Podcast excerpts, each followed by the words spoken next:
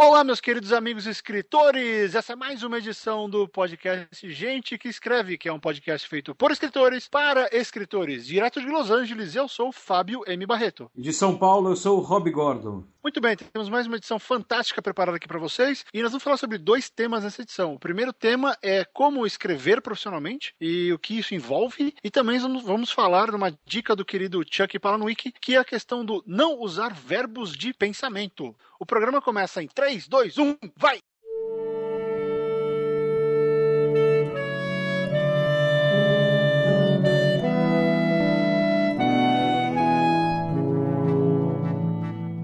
Olá, ouvintes! Começando esse novo Gente que Escreve, vamos falar sobre um tema que é muito importante, um tema que desperta o interesse de muita gente, sempre vem falar comigo, com o Barreto, que é escrever profissionalmente. O que, que envolve. Eu pensei que fosse esquilos pensei que as pessoas perguntavam sobre esquilos. Não, pra, pra, pra, pra mim, pra, mim, não. Talvez como eu moro no Brasil, as pessoas perguntam sobre rato. Você sabe, você sabe que esquilo é que nem rato, né? Tem um monte aqui. É, não, mas é... Eles são bonitinhos e tudo, tico e teco. Se bem que tico e teco eles são chipmunks, mas é, tem um monte, cara. Muito louco. Os bichos, eles brigam, eles atacam as pessoas. Bom, então como vocês viram, eu vou falar sobre escrever profissionalmente, o Barreto vai falar sobre esquilos.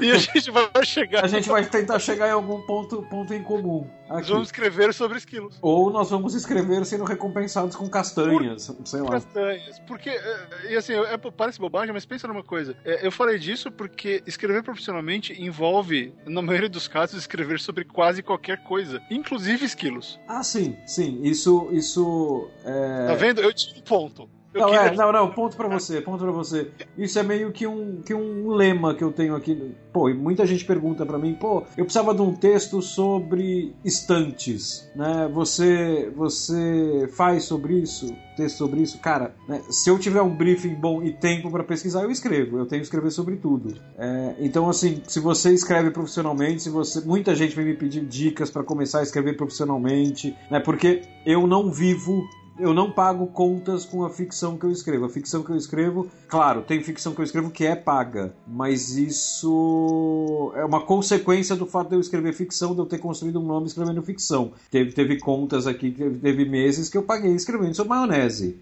Né? Eu vivo hoje de escrevendo, minha conta é paga com publicidade. E... É, porque a gente, né, Robert, deixa, desculpa cortar, mas é importante a gente definir isso, porque a gente tem falado muito de ficção, de literatura no, nesse, nesse começo do programa, mas o programa vai, uh, esse acho que é a primeira vez que a gente vai a, a ampliar esse escopo, o programa é gente que escreve, então nós vamos falar sobre vários aspectos de quem vive da escrita. Exatamente. Né? Que a literatura, é, a literatura é o maior sonho, né? Todo mundo quer, todo mundo quer escrever livro, e é legal, Mas a gente tem um outro lado, que nós dois, por exemplo, a gente se conheceu numa redação. Sim. Então, tem muita gente que ainda vive disso e ainda mais com essa dinâmica. Teve até uma vez um, eu não lembro agora quem foi, mas teve um, um ouvinte no, no, primeiro episódio que mandou um e-mail pedindo pra gente falar para ele dar dicas sobre como escrever o blog dele sobre parque de parques temáticos. Pô, eu não posso te falar como fazer o seu blog, mas a gente vai falar sobre como viver da escrita. E acredito Sim. que seja isso. E um blogueiro que é monetizado quer fazer hoje em dia, né? Viver da escrita. Então, é, é, é, a gente vai falar muito disso ao longo desse, desse programa, né? Esse programa ele é feito para isso também. Sim. Então, desculpa cortar, Rob, mas eu só queria fazer esse ponto. não, não, mas super válido. A gente não vai ficar o tempo inteiro em literatura, o tempo inteiro em ficção, porque o Rob tava falando de maionese, eu já ganhei muito dinheiro escrevendo sobre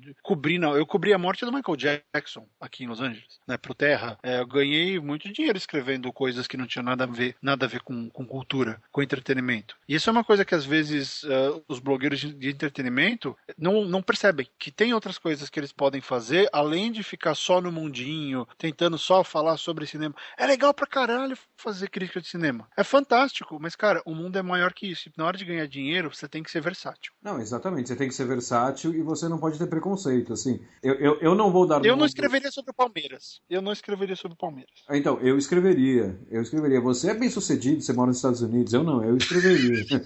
eu escreveria fácil. Cara, eu, okay, eu, eu, não falaria bem sobre o Palmeiras, nem eu, sobre São Paulo. Eu não, eu não vou dar nomes, é, eu nunca dou nome de trabalho que eu faço, de marca, eu não dou nome de marca de produto, por uma questão que eu, que eu vou explicar daqui a pouco. Não, não é simples, eu não gosto do trabalho, é por uma outra questão. Mas assim, pô, eu escrevo ficção, eu escrevo crônica, eu escrevo conto, eu escrevo um monte de coisa. Só que assim, teve dois meses atrás aqui, o que pagou minha. Todas as contas aqui da minha casa foi política.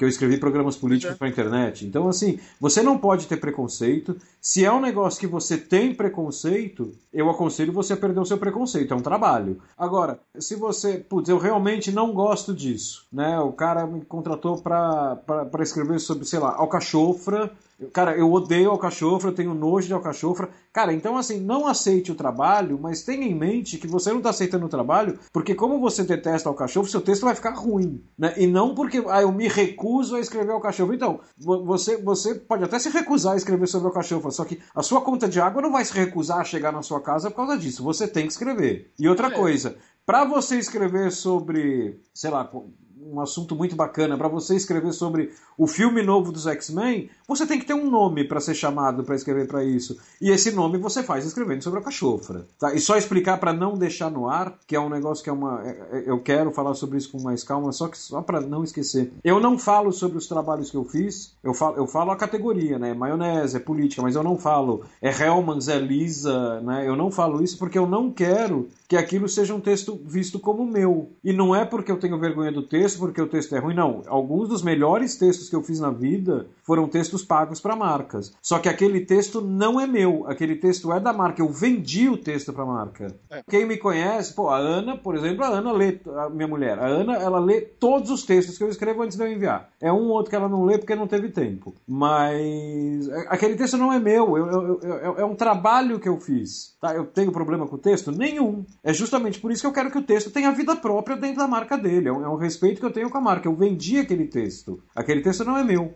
Entendeu? Uh... Sim, sim. E isso acontece também na ficção. Isso acontece, por exemplo, você quer escrever sobre Star Wars. Você pode até conseguir o contato, os caras vão te dar. Aquele livro não é seu. Você vai escrever, você vai ser acreditado, mas você vai ser pago uma vez. É um freela. Quem escreve sobre Star Wars não recebe porcentagem de venda. É um frila. Ele recebe pela entrega dele só. Exatamente. Ó, o seu livro você vai ganhar aqui 10 mil dólares para escrever o Star Wars, mas é 10 mil dólares e acabou. É, é 10 mil dólares e a glória. Esse é o pagamento. Não, é? não, sei se é o seu valor. Mas isso foi uma coisa que o Kevin J. Anderson explicou, porque tem uma galera que, que tenta entrar nos universos, nas franquias e tal, e acha que vai fazer um monte de dinheiro. Não, não vai. É trampo contratado. Porque, especialmente hoje, que a geração de conteúdo é tudo, né? No, na internet, você tem que entender que você tem que separar. Você tem que separar o que é o trampo tesão que você faz, que é a sua ficção, que é o seu blog, que é a sua, que é a sua vocação, que é o seu, a sua paixão, e, e tem o trabalho. Né? O trabalho, ele como o Rob falou, ele tem que ir para qualquer lugar, e, e, na maioria dos casos você não vai aparecer. Então é interessante. Né? Lembra, Rob, quando a gente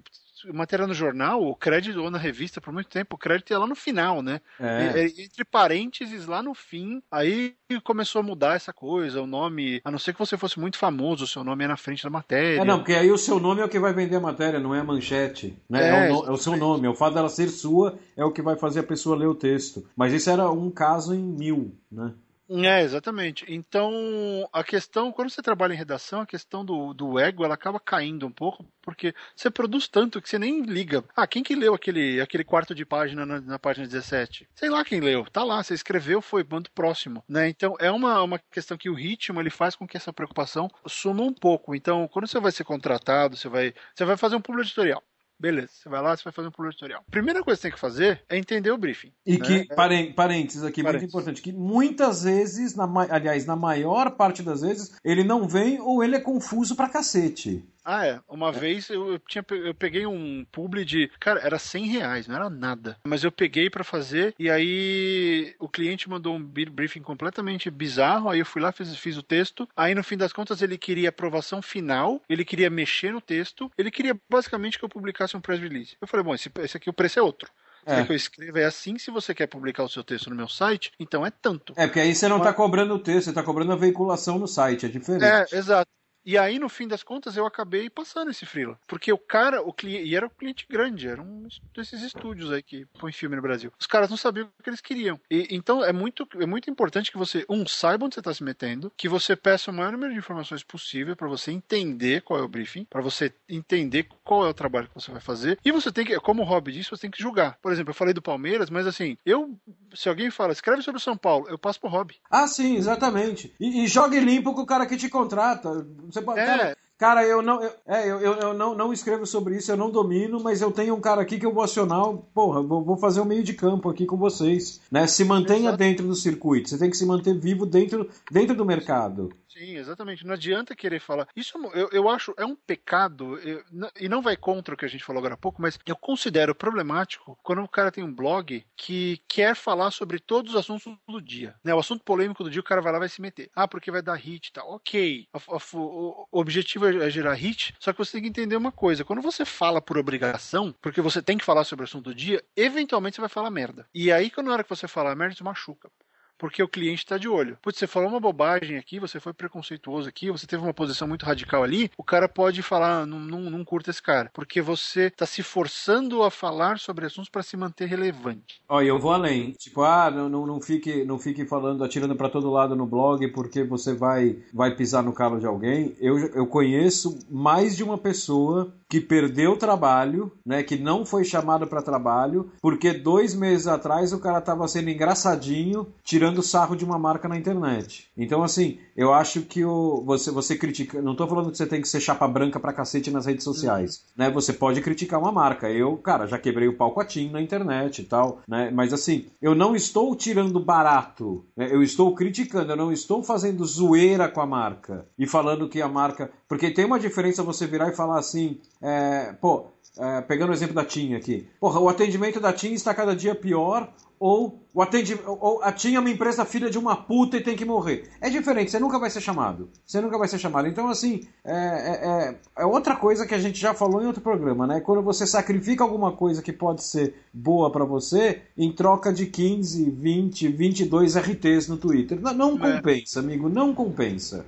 Agora, não. Rob, deixa eu te perguntar uma coisa é, que pode ser interessante para quem está querendo entrar na, no jogo. Como é que você entra nessa panela, ou enfim, nesse círculo que, que eventualmente possibilite alguém te chamar? Especialmente na publicidade. Você tem que ser proativo e ir atrás da agência, você tem que criar resultado, porque tem aquela, aquela teoria de que você tem que trabalhar cinco anos num blog para ele ficar famoso, forte, para eventualmente você começar a ganhar dinheiro. Eu discordo de cinco anos. Então, a minha pergunta é: como é que você se posiciona e como é que você começa a ir atrás desse tipo de trabalho pago?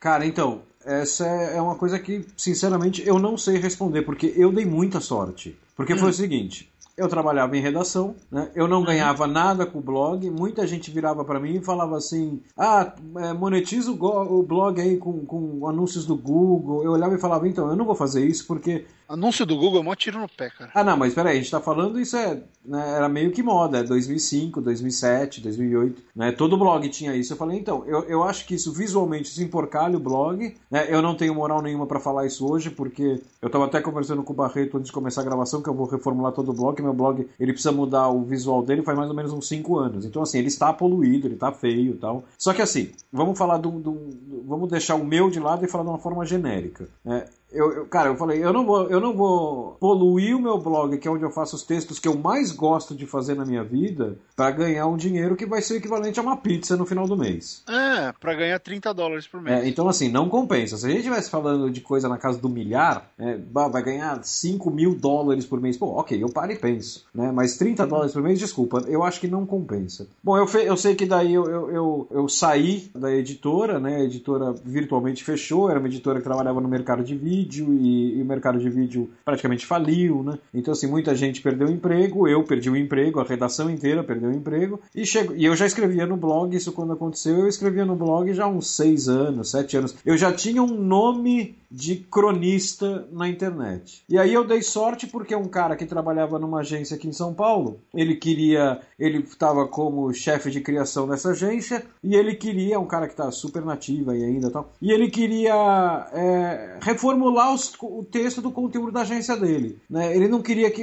ele não queria mais um, um redator publicitário, ele queria um escritor fazendo o texto dele, um cara com uma pegada de literatura, uma pegada de crônica, um texto leve. E aí, cara, um dia todo mundo começou a falar de mim no Twitter. Daí eu fui atrás, é porque ele virou e falou assim no Twitter: Eu preciso de dicas de pessoas que escrevam bem tal, escrevam crônicas bem. Cara, uns 20 leitores meus começaram a falar: pô, tem o Rob Gordon, tem o Rob Gordon, tem o Rob Gordon. Aí ele me ligou, eu, eu fui pra uma reunião com ele e comecei a fazer uns trabalhos para ele e tal. Até hoje eu, eu uhum. faço trabalhos para esse cara. Só que assim, no momento que eu entrei, né, aí é diferente. No momento que você entra, começam a aparecer outras coisas, né? De outros uhum. lugares, porque você começa a fazer. Mas assim, entrar, cara, eu, eu, eu acho que assim, você tem que dar sorte, você tem que estar no lugar certo na hora certa. E todos aqueles clichês que se falam. Mas assim, eu não acho que tem uma fórmula. Não, eu nem falei em questão de fórmula. E assim, eu também acho que você não deu sorte. Porque, como você falou, você já estava investindo. Então, quer dizer, o fato de eu não concordar com os cinco anos, uh, o seu caso aconteceu. Porque você já falou seis, Sim, sete anos. É, exatamente. Você já tinha construído uma imagem. E aí, na hora que alguém pediu uh, alguma coisa assim, a sua imagem se é, fez é, presente. Exata, exatamente, concordo com você. Acho que nem foi um negócio de sorte. É, não, você construiu, certo? E aí alguém perguntou, a mesma coisa, sei lá, se aparece alguém, pô, precisa de um jornalista bom. Tem um site grande brasileiro, né, que tem um podcast também, que outro dia perguntaram, ah, quem que pode chamar pra fazer entrevistas pra ele, tudo. Um monte de gente falou meu nome. Aí não rolou, né? Porque também a pessoa tem que pagar, né, de acordo. Ah, não, exatamente. Mas assim, é, é, é engraçado que no jornalismo ninguém vai atrás desse tipo de conteúdo, porque o jornalismo ele tem o star power. Todo é. mundo que faz blog de entretenimento quer ser a estrela. Isso é bizarro. E aí, outro dia, eu fiquei sabendo que nessa, nessa primeira reunião que eu tive na agência dele, não foi com ele, né? Foi com o pessoal que era da equipe dele. Eles tinham feito uma reunião, eles fizeram uma reunião comigo e com mais um dois ou três caras na mesma pegada que eu,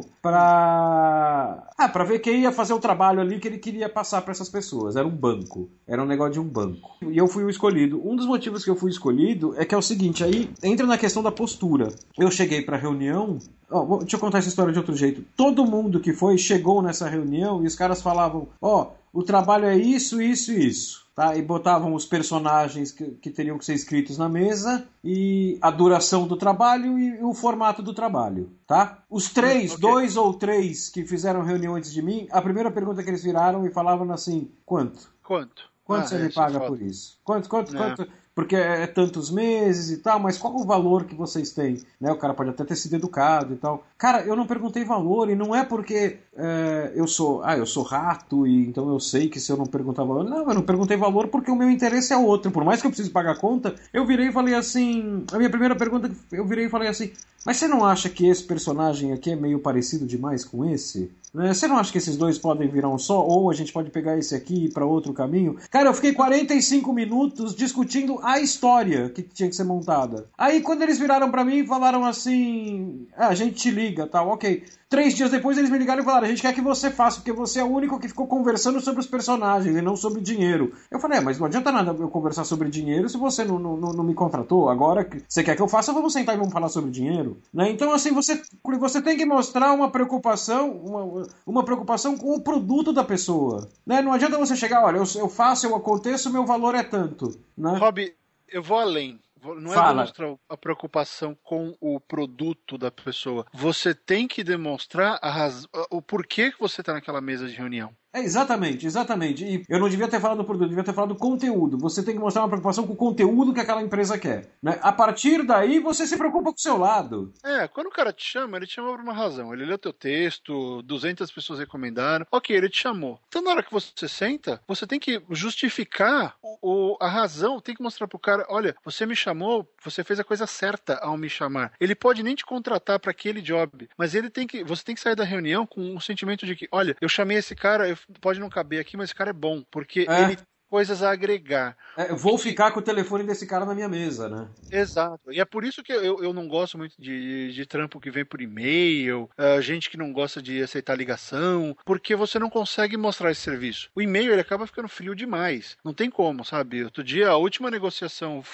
falida que eu fiz foi por, foi por Telegram. Sei. O cara não queria falar nada, tinha que ser pelo Telegram. E aí aquela mensagem demorava quatro horas para ser respondida. Quer dizer, não dá para você de fato agregar, porque a dinâmica é outra. Enfim, cada um funciona de um jeito. Mas na hora que você vai pegar um trabalho, e, e, não é que você tem que fazer isso para ser certinho e não sei o que, mas eu também não falo de dinheiro. Eu já teve trabalho que eu fui falar de dinheiro três semanas depois. É, é. Sabe, ó, o projeto é esse, pô, legal, tá, você já começa a trabalhar. Porque ali eu acho que você está mostrando duas coisas. Primeiro, a sua preocupação com o que você vai fazer. E segundo, o seu nível de engajamento, a sua honestidade em relação ao trabalho. Exatamente. Né? Porque se você, se você vai fazer um freela e o cara te oferece personagens que você não, não viu, você não viu nada acontecendo ali, você não gostou, e você já pensa, pô, mas eu preciso pegar porque eu tô duro, ou você é muito bom e vira essa mesa, ou vai ser um inferno para você. Né? Pode até vir o dinheiro e você precisa pegar trabalho porque você tá duro. Eu não tô dizendo que, que você tem que ser idealista, não. Mas nessa hora você já percebe quão complicado vai ser para você fazer esse trabalho, né? Porque essa reunião inicial ela diz muito. A sua reação inicial, ela mostra, estou empolgado ou não. E aí é uma coisa de honestidade de, de, escrever profissionalmente que tem a ver com você. Você consegue ser honesto a esse ponto com o que você vai fazer, de você se identificar, ver um problema, ver uma coisa e falar, putz, olha, isso aqui não é para mim. É, é, realmente eu acho melhor você ligar para fulano, ciclano, que vai te fazer um trabalho muito melhor. O cara vai ficar feliz com você. Você resolveu o problema dele. Você não se transformou num problema. É. Né? Então você tem que ter essa noção, né? De que a postura é importante. Aqui a gente estabeleceu que é uma das coisas que eu defendo sempre quando eu falo sobre isso, que é, que é assim, o seu trabalho, né, ele não começa na hora que você senta no Word. O seu trabalho ele começa no momento, no momento que você atende a ligação. Você já está. Você tem que ter em mente o seguinte, né? Tem muito cara que, ah, não, eu sou escritor, eu sou artista. Então, você pode ser artista, eu concordo, texto é arte. Eu sou o primeiro a defender isso. Mas, amigo, no momento que o cara te liga e fala assim, eu quero tanto, eu, eu tenho tanto para você fazer um texto para mim, para fazer X textos para mim, eu te pago tanto. Cara, você pode até continuar fazendo arte a hora que você está no Word. Só que assim, no momento que você pegou o telefone, você está falando com um cliente. Você tem é. que ser profissional o máximo possível Tá? E assim, e, e, e, é o que eu falo, o seu trabalho não é escrever, né? Que é, que é o que eu estou falando aqui agora. O seu trabalho ele começa no momento que você atende a ligação ou no momento que você decide responder o e-mail da pessoa, seja como, for a pessoa, como foi que a pessoa te, te contatou. E mais importante, o seu trabalho não termina na entrega. Ah, entreguei o texto, quero que se foda. Não, não é assim que funciona. E não estou falando que você tem que ficar monitorando o texto, você escreveu cinco posts de Facebook para pessoa. Ah, eu, eu não vou ficar monitorando os textos. Não, não vai, isso não é trabalho seu o cara tem alguém ali que provavelmente manja mais do que você de monitoramento para acompanhar o alcance do negócio, qual foi o engajamento de cada post. Agora, eu conheço gente, eu tenho uma história aqui que eu acho que é um puta de um absurdo. Eu, eu conto, as pessoas duvidam e eu falo, é verídico. Né? Um dia eu fiz um trabalho para uma agência de publicidade. Por sinal, foi para essa mesma agência desse cara que me procurou na internet, que me achou uhum. na internet. Só que isso foi anos depois, ele já nem estava mais lá, era outra equipe e tal. Enfim, eu fiz o trabalho e mandei o texto. Dava sei lá, deu, deu uns, putz, um pouco menos de uma semana, cinco dias, sei lá. E me ligaram, né? Uh, eu não lembro o nome das pessoas agora, não é que eu não falo, eu não lembro mesmo, né? Então vamos chamar tá de. Tá bom, fala. É. Não, não, não. Então, a menina que me contratou foi Maria, tá? Hum. Aí toca o telefone, é, eu atendo, oi, é o Rob Gordon, tal, isso. Oi, aqui é Joana, assistente da Marina, da Maria. Eu hum. falei, porra, se tá ligando a assistente é porque deu uma merda deu muito merda. grande, né? E assim, não é merda do tipo seu texto é horrível. É, deu merda, o trabalho foi cancelado. É, eu falei, putz, é, fala. Ela, não, então eu tô, precisava ver umas coisas com você aqui, porque o seu texto, né? Ele tem um negócio aqui no quarto parágrafo, que é um, é um, é um negócio que tá escrito, sei lá, vou inventar aqui agora. É, a, amarelo claro. A gente podia mudar isso para amarelo ouro, né? Eu falei, pode. Pode. É, daí ela, não, então tá bom, Rob, então obrigado. É, é, falei, como assim obrigado? Você me ligou porque você falou que tinha um problema, né? Qual, qual, é o problema? Não, o problema era esse, o amarelo claro. Eu falei, isso não é problema, né? Isso você não podia nem ter me ligado, não precisava nem ter me ligado, era só trocar aí por amarelo ouro e mandar um e-mail. Olha, caso você tenha curiosidade de ver isso aqui na internet, a gente mudou por amarelo ouro, só isso.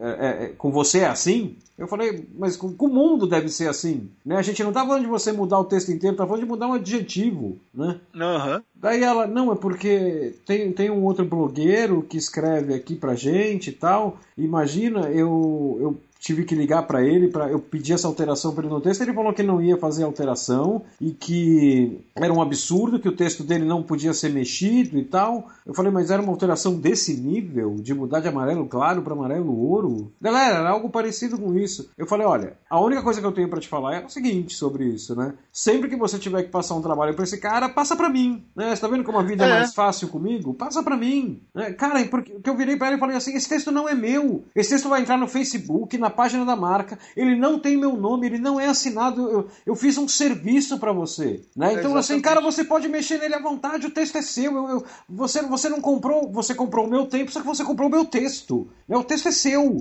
É, só que sabe o que acontece? Isso, eu juro, eu não quero julgar, mas eu não tenho como, é mais forte do que eu nesse caso. Julgue. É nessas julgue. horas que eu vou julgar um pouquinho. Julgue. Não entenda como preconceito, espero que vocês compreendam muito bem o que eu vou falar agora. Esse caso que o Rob falou separa exatamente o que é uma, um, uma pessoa que escreve do que é um blogueiro. É, é. Quando eu falo blogueiro com veneno na língua, é porque é esse tipo de postura. Que é o cara que provavelmente, ó, veja só, você não fica alardeando tudo que você faz. Não. A Não. sua, você constrói a sua carreira de gente que escreve de outras formas. Tem gente por aí que é aí que eu falo blogueiro do jeito ruim, que cada peido que dá parece que cheira a ouro. Ah, não, é. O cara escreveu uma lista de compra pra ir no mercado. É a melhor lista de compra que ele viu na vida. É, e Amigo, cala a boca foto- e vai pra porra do mercado e para de encher o saco. É, vira uma foto no Instagram, vira post com, com, do, com dois mil likes e o caramba. Não é porque as pessoas dão like em tudo que você faz que ela tem relevância. E aí eu digo, eh, novamente esse ponto, você tem que entender que a sua função como uma pessoa que escreve profissionalmente, e, e você pode e deve procurar veículos, sites, pessoas, entidades com as quais você se identifica e oferecer trabalho. Você nunca sabe quem está precisando. De repente, aquele canal de TV que você tanto gosta precisa dar uma reformulada no site e está de saco cheio de texto de É, agência. é. Você chega com a solução. Você é engraçado, ou você é super fã e sabe falar com outro fã. Você nunca sabe o que vai acontecer. Então, é interessante você ter essa postura do que o trabalho que eu estou fazendo é maior que eu, porque é. O trabalho que você faz é maior que o seu nome, porque é esse trabalho que põe, dinheiro, que põe comida na mesa. É esse trabalho que vai construir o próximo trabalho. O seu nome é legal? É legal, é importante fazer, é importante, mas ele não é tudo, sabe? Isso eu vejo muito na literatura, Rob. A galera entra, já, a primeira coisa que faz é inventar um pseudônimo louco, né? É. Eu sou Chibiculis Tanudos. Isso- Cara, ninguém tem esse nome. É, isso é nome de é banda de black isso. metal, cara. Aquelas que tem o logo que você não É. consegue nem ler. Sueco. Black, black metal sueco que você não entende nada. Então, ninguém tem esse nome. Ninguém vai conseguir ler o seu nome. E aí você já chega, não, porque eu sou escritor, eu tenho eu, o escritor. Ok, tenha, mas que ele faça sentido, que ele viva no mesmo mundo que a É, pessoa. exatamente, né? lê. Exatamente. John Green. John Green, ele vive no seu mundo, ele é o, é o Joãozinho Verde. Né? Tá Agora, aí, sei lá, Joãozinho Verde. E, e assim, e tenha humildade de saber que, por exemplo, assim, né? Você faz um texto sobre, sei lá, uma cadeira, né? Aí o, o cara da agência pede pra você. Qual foi o mais esdrúxulo que você já fez? Qual foi o mais esdrúxulo? O esdrúxulo. Putz, cara, tentando pegar aqui. Eu acho que os mais esdrúxulos estariam. é, infelizmente é um negócio que me dói dizer isso tal, porque afeta, afeta todas as pessoas. Mas deve ter sido um outro de política aí, cara. Deve ter sido de política, de, de, de, de, de escrever o negócio de acordo com o briefing. Saber que eu tô escrevendo um negócio que não é nem questão de ser mentira, ser errado, porque eu não minto no texto. Se o cara quiser mudar lá depois, ok. Mas assim, sabe, você fala, não, não faz sentido isso aqui. Uhum. Mas, mas assim, esdrúxulo, assim, de tema esdrúxulo, pô, não, não, não consigo lembrar nenhum, não, cara. Não consigo lembrar nenhum. Eu acho que como eu, como eu enxergo tudo como trabalho, eu- eu- então eu evito o julgamento, sabe? Qual foi o mais esdrúxulo seu? Eu escrevi sobre uma concessionária de carro. Era uma concessionária que tinha serviços de, de manutenção de carro. Ah, não, então. e aí, pô, logo em seguida, vem uma churrascaria. Pô, churrascaria pra mim não é esdrúxulo, pra mim é sagrado. Não foi esdrúxulo porque se transformou em algo esdrúxulo. Porque ali foi o meu primeiro. Ok, não foi um texto pago, assim, eu estava na redação do jornal, mas foi o meu primeiro contato com o lado negro do jornalismo pago. Sei. Porque me mandaram fazer a pauta, eu fiz tudo, eu entrevistei as pessoas. Era um jornal, era o, o suplemento de bairro do Estadão. Então, era, a gente fazia esse tipo de matéria, tanto que a matéria da, da concessionária. Né, foi numa dessas. E aí eu descobri que eles estavam mandando fazer várias matérias que eram pagas. Ah, entendi. Porque o que aconteceu? A quando eu voltei, saiu a matéria e o editor começou a mudar um monte de coisa, porque eu tinha criticado o fato do salmão que estava no, no buffet estar completamente congelado. Mas claro que isso ficou Era de fora. Claro que isso ficou de fora. Aí ele, não, você não pode falar essas coisas, porque quando é matéria paga, eu, oi? Matéria paga, então virou esdrúxulo. Porque É. porque foi nem pago para mim. Eu ganhei uma merreca, eu era estagiário, mas foi esdrúxulo porque era uma pauta que não devia existir. Era uma churrascaria que estava abrindo, ela não tinha muita razão, não tinha nada especial sobre ela. E eu defendi isso, falei, eu não tô entendendo essa pauta, não tem nada, é só uma churrascaria. Ah, não, não tem que fazer, é importante. Falei, tá bom, é serviço. Aí o editor pega e solta sem querer. Então virou esdrúxulo para mim porque foi feito de uma forma esdrúxula. E, e foi bizarro, cara, porque eu acho que, como o Rob falou, você tem que ser honesto com a parada que é. É um texto pago? É um texto pago. É um publi? É um publi. Beleza, não tem problema. Agora, o duro é quando alguém tenta te enganar com essa história. Sabe? Ah, sim. Não, e sempre tem. E sempre você tem. tem. Você tem que ficar esperto com esse tipo de coisa, porque não é porque o cara vai te pagar que ele necessariamente vai fazer o que ele, ele tá dizendo. Uma vez, por exemplo, eu fiz um trabalho, a pessoa me deu um cano e ainda publicou o texto com o nome dela. É, aí é foda. Não né? tinha nada que eu ia fazer. E aí eu vou falar uma coisa que eu né, lembrei disso, vamos falar de probleminhas. Questão de escrever, que tem o um lado negro, né? A gente está falando de trabalhos que pagaram a gente, trabalhos que a gente gosta, mas tem o outro lado, que é o trabalho que te dá chapéu. Sim, e isso tem de monte, cara. A internet tá lotada disso. Eu trabalhei para um site, e esse eu vou falar o nome porque eu quero que eles se fodam, tô nem aí. Um site chamado Com Limão. Trabalhei meses para eles, fiz um monte de coisa, e aí o cara me pagou com um envelope vazio no caixinha do Bradesco. Né? Então isso é estelionato, isso acontece, já tomei muito chapéu, quando a gente fazia revista, tomava chapéu direto. Tem como se defender disso? É muito difícil. É, me é melhor você prevenir, né? Então, assim, porra, se o cara te chamou, né? Dá, dá uma conversada com seus amigos que escrevem profissionalmente, né? Vê se alguém já ouviu falar daquilo. Né? Pesquisa, pesquisa é... o nome, vai no Google, vê companhia, escreve assim, fulano de tal paga, fulano é. de tal é confiável. É. fulano de tal, reclamações trabalhistas, coisas é, assim. É, se, se deu, se, se teve algum problema com alguém, alguém vai ter publicado alguma coisa, porque, porque não tem jeito. Então assim, o, o chapéu ele existe, todo mundo toma chapéu, você vai tomar chapéu. O único jeito de você não tomar o chapéu é não trabalhar. É. Mas, infelizmente, acontece. Então, assim, confere a marca, conhece alguém que escreve, já escreveu, procura o um nome ali, ó, show. O Zezinho já escreveu pra esse site. Vai no Twitter do Zezinho, Ô Zezinho, eu tô pegando frio lá e tal, o que, que você acha? É, foi bacana e tal? Pergunta, o Zezinho pode te ignorar, mas de repente ele te dá uma informação legal e você escapa de um problema porque o Zezinho teve um problema, né? Então é assim, é muito complicado, não dá para recusar trabalho, né? Eu conheço gente que já fez para agência, filha de 20, 25 pau, e demorou um ano para receber, e ainda recebeu menos, e recebeu em parcela, porque tem agência que pega e faz o que quer. Você assina lá a sessão de direito, caramba, e mas é aquele negócio. E isso é uma realidade, tá? Quem escreve é obrigado a cumprir prazo.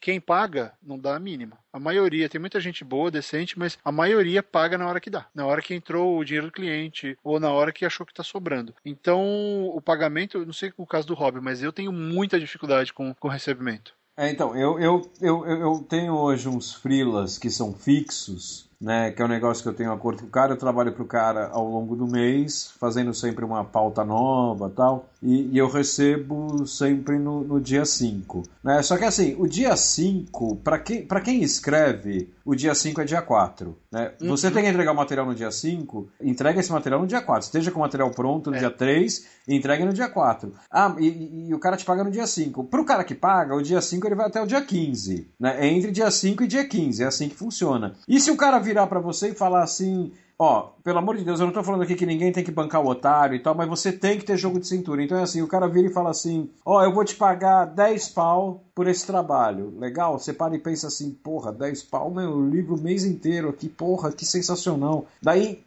assim que você acaba de pensar isso, o cara vira e fala assim: Posso fazer em três vezes, uma cada dia cinco? Cara, ainda, ainda, ainda são 10 pau, né? E lembre-se do hum. seguinte: se você não fizer em três vezes, ele acha alguém que faz em três vezes com dois, três telefonemas. Então, assim, não Sim. perca o cliente. Claro que se ele virar para oferecer um trabalho de, que vale 10 pau e, e, e, virar e falar assim, eu te pago 600 reais, não, aí não, desculpa, não é, dá. E, e, ainda quero, e ainda quero dividir em quatro vezes e a última é, justa. E, e assim, você não pega. E o, conselho né? que eu, e o conselho que eu dou não é nunca, nunca vire e fale não dá. Né? Não, sempre dê uma alternativa pro cara. Olha, amigo, você me pediu um livro de 160 páginas. Né? Isso eu cobro 10 pau. Você tem 600. 600 eu posso fazer 4 tweets. Tá? É, é o que eu tenho para te dar por esse valor. Então, assim, claro, que provavelmente o cara vai falar não, mas assim, deixa a brecha.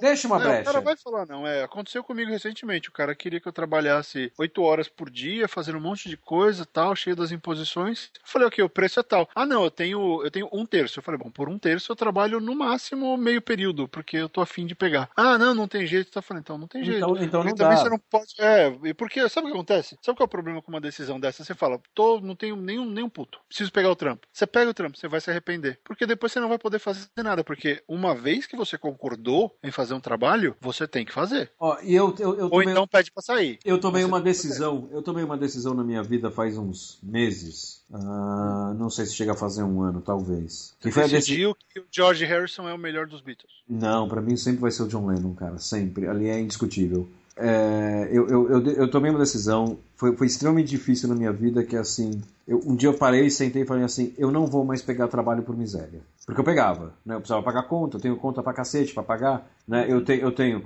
uma mulher, eu tenho um enteado de tem que 19 pagar, anos... Pagar a sua churrascaria, né? Não, eu tenho, eu tenho mulher, eu tenho um enteado de 19 anos, eu tenho três cachorros, eu tenho três gatos, né? Eu tenho despesas como qualquer pessoa, né? Eu tenho que pagar essa conta, né? Então, então, ah, eu pago 150 conto, eu pegava. Cara, você sabe que eu tomei uma decisão, falei assim, eu não vou mais trabalhar por ninharia. Eu não é que eu vou ser o profissional mais caro do mercado, que eu vou cobrar fortunas, não, mas aquele negócio que o valor me ofende, eu não vou mais pegar esse tipo de coisa. Você sabe que no momento que eu, que eu tomei essa decisão, é meio mágico. No momento que eu tomei essa decisão, esse tipo de trabalho parou de, parou de aparecer. Parou, parou de aparecer, desapareceu. Você vai se, você vai, é, você vai se afastando disso. Não, não, não. Não é que eu fui me afastando. Eu tomei a decisão e parou de aparecer. Nunca mais apareceu nenhum. Então, assim, eu acho que, sei lá, pô, a gente pode cair naqueles livros de autoajuda, que o segredo e o caralho, né? Ah, mas mas, tem- tem- mas eu acho que tem aquele negócio assim do que, porra, o que você planeja é o que você planeja, cara. A sorte conspirou comigo, nada mais apareceu. Se aparecesse, eu ia falar não. Mesmo se eu tivesse sem nenhum trabalho no mês, porque assim, eu não vou ficar oito horas escrevendo para uma pessoa para ganhar 60 reais. Não vou fazer isso. Né? Eu já, É, já passei dá. desse nível. Né? E, então, agora só uma última coisa que eu queria falar que ficou para trás também, que é assim, que eu estava falando que o seu trabalho começa na hora que você atende o telefone, só que o, sa- o seu trabalho só termina na hora que ele foi publicado. Né? Talvez até depois disso. Então, assim, ah, o pessoal lá da revisão falou que tá ok e tal. Então, pô, beleza. Se os caras lá da agência falaram que tá ok, você dá uma relaxada e tal. Só que só vai ser publicado no mês que vem. Meu amigo, até mês que vem muita coisa pode acontecer. É, eu ia responder, hoje nós temos um dia histórico, hoje é 22 de outubro de 2015, né? é uma quinta-feira, hoje foi o dia que eu respondi todos os comentários dos cinco primeiros, dos cinco primeiros podcasts. É, E agora ele fica enchendo meu saco porque ele respondeu mais comentários do que. Não, eu, não, não, não, não. De. É, é só pra dizer a zona que foi meu dia, porque eu já tinha pensado, eu vou responder isso na quinta de manhã, que é quando eu tô tranquilo. Cara, ontem à noite chegou um e-mail pedindo um monte de refação, é o que eu digo, o trabalho não acaba. Um monte de refação de um trabalho que eu entreguei originalmente em maio. Ele já passou por umas três refações, é um trabalho gigante. Ele já passou por umas três refações e chegou ontem mais um pedido de refação. Então é assim, o primeiro, eu não cobro por refação. Porra, Rob, tava uma merda, hein? Não, tava bom pra caralho. Tava bom pra caralho.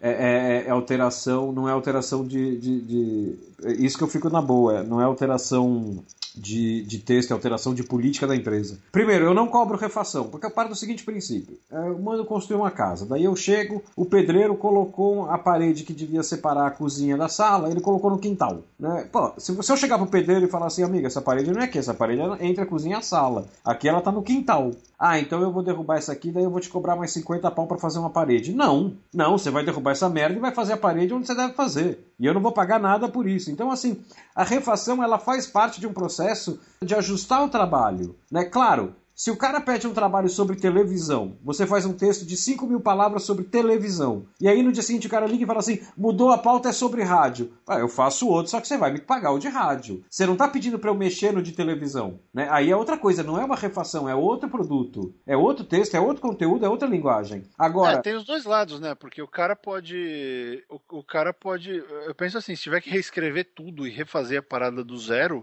por, Ah, não, por não, não. decisão do cliente, aí é diferente, né? Não, não, então, é diferente. Você, vai, você não está alterando o texto, você está produzindo um texto novo. Né? É. E assim, eu não, eu não me incomodo. É que você falou refação. Refa, refação é a correção, né? Eu, eu não ah, me... de revisão. É, não, não, é, é termo de publicidade, é refação. O cliente pediu uma refação aqui, né? Pediu refação nesse parágrafo. Eu, eu não me incomodo de fazer. Eu não sou publicitário. É. Então. Aliás, ele não pede refação nesse parágrafo, ele pede. Publicitário é a merda, né? Ele pede refação nesse job, né? É tudo, tudo aquela nesse linguagem. Job, de acordo com o briefing que. É, exatamente.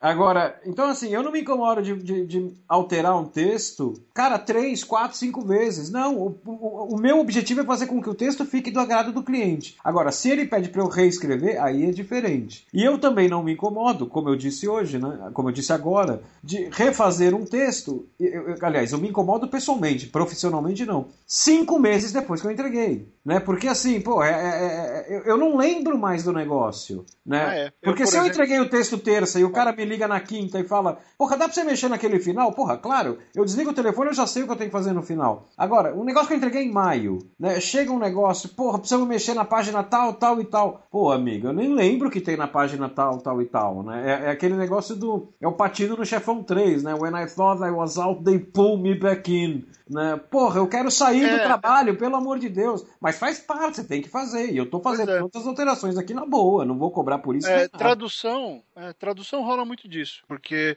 várias vezes depois que o livro vai pro, pro copydesk, volta com um monte de comentário. E isso é uma coisa que eu sempre me, me coloco à disposição do editor. Olha, se tiver qualquer comentário do copy, qualquer coisa que não esteja clara ou que precise de adaptação, me manda que eu arrumo. Claro, exatamente. Porque exatamente. eu tô muito mais envolvido com a história e com todo o processo do que o copy estava. Então, de repente, escapa uma coisa aqui, outra ali, um termo que o copy acha melhor, e aí tem que justificar. Não, ó, tá aqui, ó, eu coloquei, eu coloquei Pepsi Cola, porque naquela época que, que da história, a Pepsi tinha uma latinha que era assim assada e estava escrito Pepsi Cola, e eu, eu acredito que era essa latinha que o personagem estava tomando por causa desse elemento aqui. Então, e não é que o copy tá querendo te ferrar nem nada. Ele tá fazendo dele, ele não pegou a referência e várias vezes os copy desks pegam mais referências do que a gente. Né? Então, é você tem que estar disposto a trabalhar em equipe, porque, o, o, novamente, o que importa é o produto final. O que importa é o resultado daquilo pelo qual você foi pago para fazer. Você falou um negócio que é extremamente importante, é assim, ah, eu sou frila, eu trabalho em casa. Eu estou trabalhando em casa direto, porque às vezes eu sou contratado por um fila presencial, né? Então, assim, você vai ficar três meses aqui dentro fazendo, fazendo o conteúdo e a gente quer você aqui dentro. Ok, eu vou. Agora, eu tô há um ano, sei lá, um É, outubro, novembro vai fazer um ano que eu tô. Não, agora eu tô há um ano já, em outubro há um ano fazendo freela, que é o que, o que a gente chama de freela remoto. Eu estou em casa. Cara, isso não quer dizer, é o que você falou, é um negócio extremamente importante. O fato de você trabalhar em casa, você está escrevendo para agência A, X e 3. Né? Amigo, você não trabalha sozinho, você trabalha em equipe. A diferença é que você não está lá, você está em casa. Mas é uma equipe e você tem que pensar junto com os caras. É, é.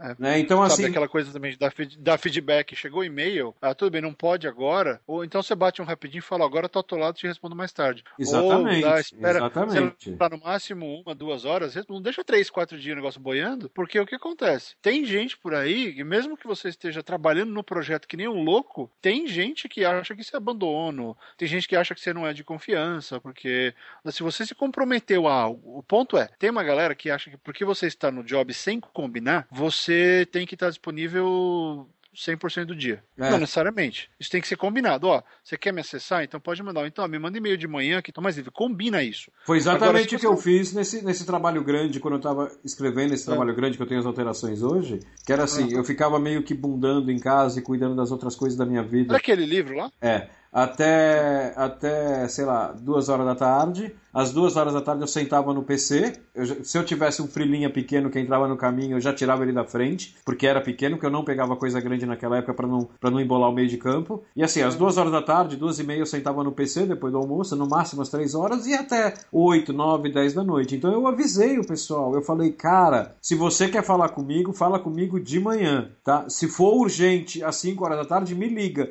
Eu não estou com o e-mail aberto eu nem olhava e-mail, né? Então, assim, se for é. urgente, me liga, né? Eu vou te atender sem problema. É, é, muito importante estabelecer isso. E essa foi uma das razões que me fez fugir um pouco do meio corporativo, porque eu tinha uma, uma chefa minha que um dia virou e falou: Não, não, seu tele, o seu telefone é instrumento de trabalho, ele deve estar acessível o tempo inteiro. Eu falei, não, meu telefone quem paga sou eu, é, é particular, e eu não vou atender se eu não quiser. É, exatamente. Não, mas você é um gerente de conta, você. Não, não, não, não.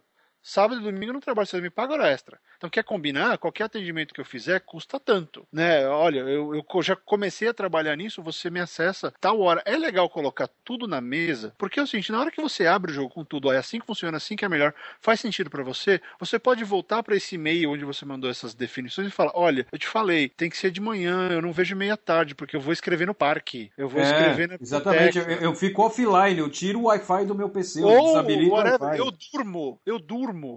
Qualquer coisa, se você falou, o meu objetivo, ó, eu tô disponível de manhã, você tá disponível de manhã. Mas tem muito chefe, isso infelizmente nunca vai mudar. Tem muito aspas superior, fecha aspas, que acredita que, que pode acessar você a qualquer hora e pode infernizar a sua vida, porque ele tá te pagando, sei lá, 300 reais pra fazer é. alguma coisa. É, exatamente. É, você, você, tem que, você tem que. É muito importante que você defina a sua postura e o seu modo de atendimento. Porque esse cara que não respeitar a sua privacidade ou os seus outros trabalhos, esse cara não, não, é, um, não é um cliente bacana. Porque ele só vai te dar dor de cabeça. Né? Uma vez eu tive um, um cliente que ele me mandou, sem brincadeira, ele mandou 37 e-mails num espaço de 15 minutos. Deus me livre, Deus me livre. Aí eu falei, olha, cara, realmente eu tô aqui. E eram, fazendo... eram, eram e-mails diferentes. Eram coisas diferentes, ou então eram ideias tipo... que ele ia lembrando, ele ia colocando. Então, não, não, tem, não tem a chance. Manja o, cara, que escreve no WhatsApp, manja o cara que escreve no Sei. WhatsApp uma palavra por vez, Sei. aquele infeliz tenta dar um soco. É, que assim, então, oi, enter, tudo bem? É. Enter.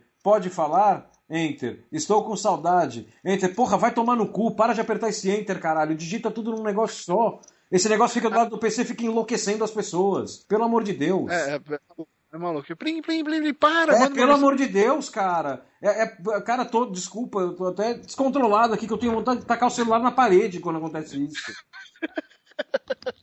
Porra, você tá lá escrevendo? Não, porque não é normal. Você tá lá escrevendo e de repente, blim. Porra, ok, tem alguém querendo falar comigo. É. Vou acabar esse parágrafo aqui já respondo. Blim, blim, blim, blim. Ah, pra puta que eu pariu com esse blim, blim, blim. Porra. É, é, é, louco. Mas então, por que, que eu falei isso? Porque é o famoso, é outro clichê, mas o combinado não sai caro. Olha, eu combinei, vai ser tanto, você vai ter, vou ter acesso duas, três horas por dia nesse horário aqui, que é melhor, e vou te entregar no dia tal. Contanto que você cumpra o que você prometeu, se o cara querer te ferrar, falar alguma coisa, é porque é babaca sabe? É. Porque o cara concordou, fazia sentido pro trampo e, e, ia ficar, e tava tudo bem. Então é importante porque você tem que manter sua sanidade, sabe? É, sei, a escravidão acabou faz um tempo, faz um tempinho. Ao menos de forma oficial, né? De forma oficial, ela não existe mais. Forma oficial então, e divulgada pra imprensa e tal, com release lá da é, exato, Isabel. Porque é aquilo, a gente sabe, né? Vamos ser release. No, no tweet foi, foi tweetado. O, o, o, assessor da Princesa Isabel pôs no Facebook. É, a, a, se, se precisar. A. Se precisar, temos imagens em alta, né? É, e se precisar de maiores informações, temos imagens em. É. é mas eu, por que, que eu tô querendo chegar nisso? É um inferno. Tem aquele, tem aquele emprego que vai fazer isso com você, porque tem gente que não sabe lidar com poder. Né? Eu penso assim: tem, tem liderança e tem poder. Ah, sim, exatamente. Né? O, líder, o líder sabe fazer as coisas. O cara que tem poder, ele normalmente é um imbecil. É, a diferença entre líder e chefe, né? É, é, o cara vai fazer isso com você e tem gente que se sujeita. Todo mundo acho que se sujeita a isso uma vez na vida ou por um tempo. Eu passei por isso, não sei como é que foi o hobby naquela redação que ele estava falando. Eu acho que era mais ou menos assim. Mas eu passei muito por isso e, e você tem que ver o que é bom para você. Você quer ser um profissional ou você quer ser um cara que abusa? Porque isso é abuso, sabe? Isso é abuso. Uma vez eu, eu devolvi um dinheiro que já tinha sido pago de, de um trabalho, porque a pessoa mandou 17, não eram refações, eram 17 versões, 17 novos, 17 novas demandas no texto. Falei, então, se você não sabia o que você queria, eu realmente não posso ficar três meses fazendo um trampo que vai pagar 200 reais. É, exatamente. Né? Falei, olha, tá aqui os seus 200 reais, uh, eu realmente acho que tem que pegar outra pessoa ou fazer de novo. Eu já te dei 17, 17 correções, arrumações, coisas que você queria. Eu já mudei, você tem 17 versões, use todas elas que você quiser. E de graça agora, sabe? Porque é, é uma questão de que tem coisa que não funciona pra gente. Você tem que, que jogar a realidade e, e, porque se a gente não se posicionar como pessoas que escrevem, precisam ser respeitadas pelos que escrevem, uh, o mercado não vai respeitar. O cara, é. se você pegou o trabalho que vai te, te atolar todos os dias, por 3 horas por dia, com 20 e-mails por semana, e que te vai pagar 300 reais e você falar que tudo bem, tá tudo bem. Ah, se eu não pegar, outro vai pegar. É, é verdade. É. Só que, e a qualidade da sua vida? E, e o, o seu nível de estresse? Cara, eu fiquei doente fazendo isso. Eu precisei sair de, do, desse trabalho que eu tava falando. Eu saí por razões de saúde. Eu tava trabalhando 16 horas por dia, dando plantão de fim de semana, sem, sem hora extra. Eu, te, eu tava atendendo uns 10 clientes, eu tava completamente maluco e minha, meu pescoço começou a travar, eu comecei a ter problema de estômago, eu comecei a ter dor de cabeça aguda. Eu pirei, eu trabalhei pra caramba. Em momento algum reclamei. Só que eu falei, ó, galera, não dá. Ou corta a carga, ou faz alguma coisa. Ah, não, ou você atende tudo isso, ou a gente não precisa de você. Eu falei, obrigado, então. Eu então, tenho que cuidar então, disso hoje. Então, um abraço. Então, um abraço. É, então, assim, é, é uma questão é difícil, não tem resposta simples. Não estou dizendo faz isso, não. Você precisa pagar suas contas, pague as suas contas, mas até, até quando você aguenta pagar suas contas e, e começar a perder, a não viver, a não aproveitar nada do que você está fazendo. Sabe, se você só trabalha pelo ato de trabalhar, a gente trabalha para construir, não é? Você trabalha para poder viver, para poder curtir alguma coisa. Sim, sim. Só que você tem até trabalho, cara. Putz, é, eu sinto muito porque. E, e quero, e torço muito para que você consiga dar uma volta por cima disso aí. Eu, eu peguei trabalho mais de uma vez já. Full time, era, era período integral e sábado, incluindo sábado e domingo. Mas assim, porra, é loucura, loucura. Só que, meu, é um negócio que eu fui avisado antes, né? É isso, né? É essa rotina, né? Isso, e não é aquele negócio, pô, eu peguei isso e é sábado e domingo eu vou passar o dia inteiro aqui. Não, era coisa de tiro curto, assim. São três meses assim. Você topa? Pô, eu topo. Né? Você tá me falando todas as regras, eu topo. Né? É, o, o, o, você dinheiro, aceitou, você pode aceitar. É, o, o dinheiro compensa, né? então não é um negócio que daqui oito meses, um ano, eu vou estar pensando, puta, será que eu vou passar a vida inteira assim? Não, é um trabalho de três meses, é como se eu estivesse viajando, cara. É como se eu estivesse viajando, eu não falo com mais ninguém, eu venho para minha casa para dormir, só. Né? Exatamente. Durante três meses é isso. É, né? Mas eu fui avisado antes. É, as regras estão claras. Você né? foi, acabou. Só, acabou. só que assim, então, é eu acho de decisão, que, né?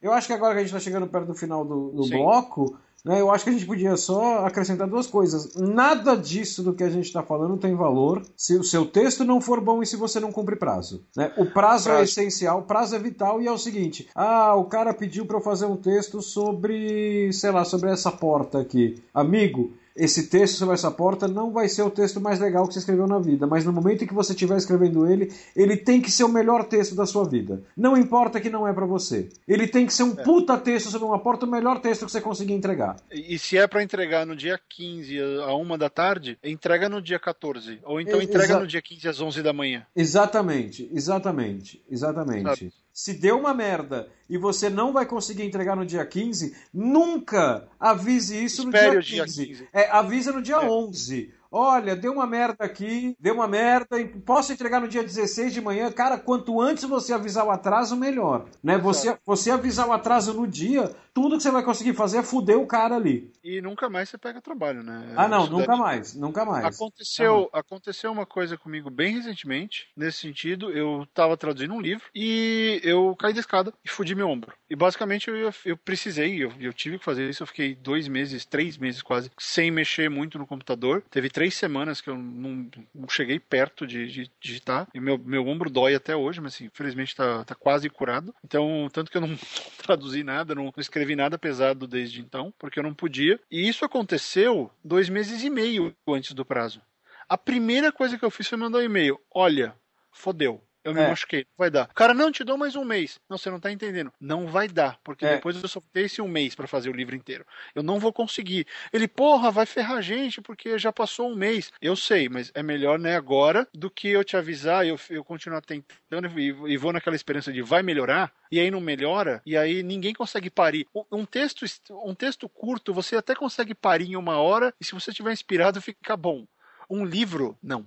É. Então, seja responsável. Aconteceu alguma coisa, informe imediatamente. Olha, minha filha ficou doente, eu vou precisar ficar com ela uns dias, vou atrasar quatro dias. Pode ser? A maioria dos caras, quando é justificável e quando não é uma coisa assim que vai perder um prazo de um evento, a maioria dos editores de, de, de, que a gente contrata vai entender, dá para conversar. Não, e vai gostar da sua postura de que você está jogando limpo, ao mesmo tempo que você está dando tempo para ele resolver a situação dele. Exato. Né? Que aí ele tem 20 dias para rearranjar o cronograma. É, é, no meu caso, o cara ele perdeu um mês. Ele não perdeu quatro meses, né? Não foi, não perdeu o período inteiro de produção. Ferrou um pouquinho ali o, o cronograma, tudo bem, ferrou. Mas dá tempo de, de se recuperar e, e, você não ferrou. Eu já vi muita gente chegar no dia da entrega, putz, precisa de mais uma semana. Velho, não. É, você devia ter me pedido isso uma é... semana atrás, cara. É, é. O, o, Kevin J. Anderson falou uma coisa de uma. Ele estava contando um exemplo de uma das melhores coletâneas de, de história de Star Wars que eu acho, que é a Tales of the Mos Eisley Cantina. Eu adoro, adoro. Fantástico, né? Fantástico. Então era assim, ele falou, eu escolhi uns caras,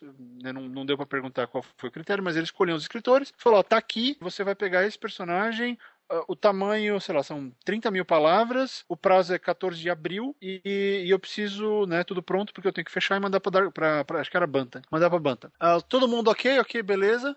Chega esse cara, duas semanas antes ele manda me e aí, tá chegando o prazo, tá tudo certo? O cara não responde. Todos os outros respondem, não, tá tudo certo, tal. Um cara até entregou, duas semanas antes. Aí, uma semana depois ele manda e-mail só pra esse cara. E aí, cadê o livro tal?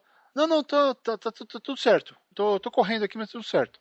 Na semana seguinte deu o prazo, nada do cara mandar, ele pega e manda e-mail. Cadê o livro? Sem resposta. É. Cadê o livro? Cadê o texto? Eu preciso mandar. Meu nome tá na reta. Nada de resposta. Na semana seguinte, cadê o, cadê o material? Não, tá tudo certo, é que tá ficando um pouco grande, eu preciso cortar e tal. Tá fantástica a história. não quero saber. Você passou o prazo, a Bantam tá pedindo, eu preciso mandar pra editora. O meu tá na reta, amigo. Cadê o texto? O cara mandou o texto quase dois meses depois. Eu falei que eram 30 mil palavras, né? Ah. Ele mandou com 75 mil palavras e tava fora do briefing. É, então, cara. Se esse cara vai ser chamado para qualquer. Ele fudeu. Ele, ele fez besteira com Star Wars, cara. Ó, eu, eu fui editor durante muito tempo, o Barreto foi editor também. Né, de revista. E assim, eu sempre coloquei isso de forma bem clara para todo mundo que trabalhou comigo. É assim, eu tenho duas opções de colaborador para fazer um texto tal, para fazer um texto X. É, então, assim, eu, eu, tenho, eu tinha no meu hall de colaboradores ali, meu, meu, meu, minha agenda de colaboradores. Pô, eu tenho um texto, eu tenho um cara que tem um texto fantástico. Né? O cara, qualquer texto que eu peço pro cara, o cara me devolve um texto fantástico.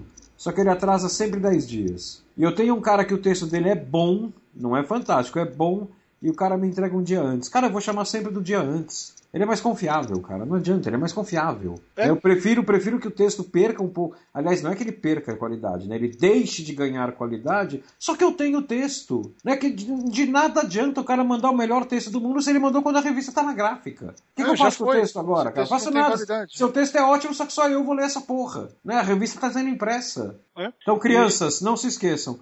Prazo, atendimento e qualidade de texto. Os três com a mesma importância. Não ache que é só o texto que tem importância. O prazo tem é. importância e o seu atendimento do começo ao fim do trabalho é muito, muito, muito importante. Não esqueça é, disso. E uma, última, é, e uma última coisa. Conheça os seus limites. Ah, no sim. sentido de eu sei até onde eu posso ir e eu quero me desafiar nesse.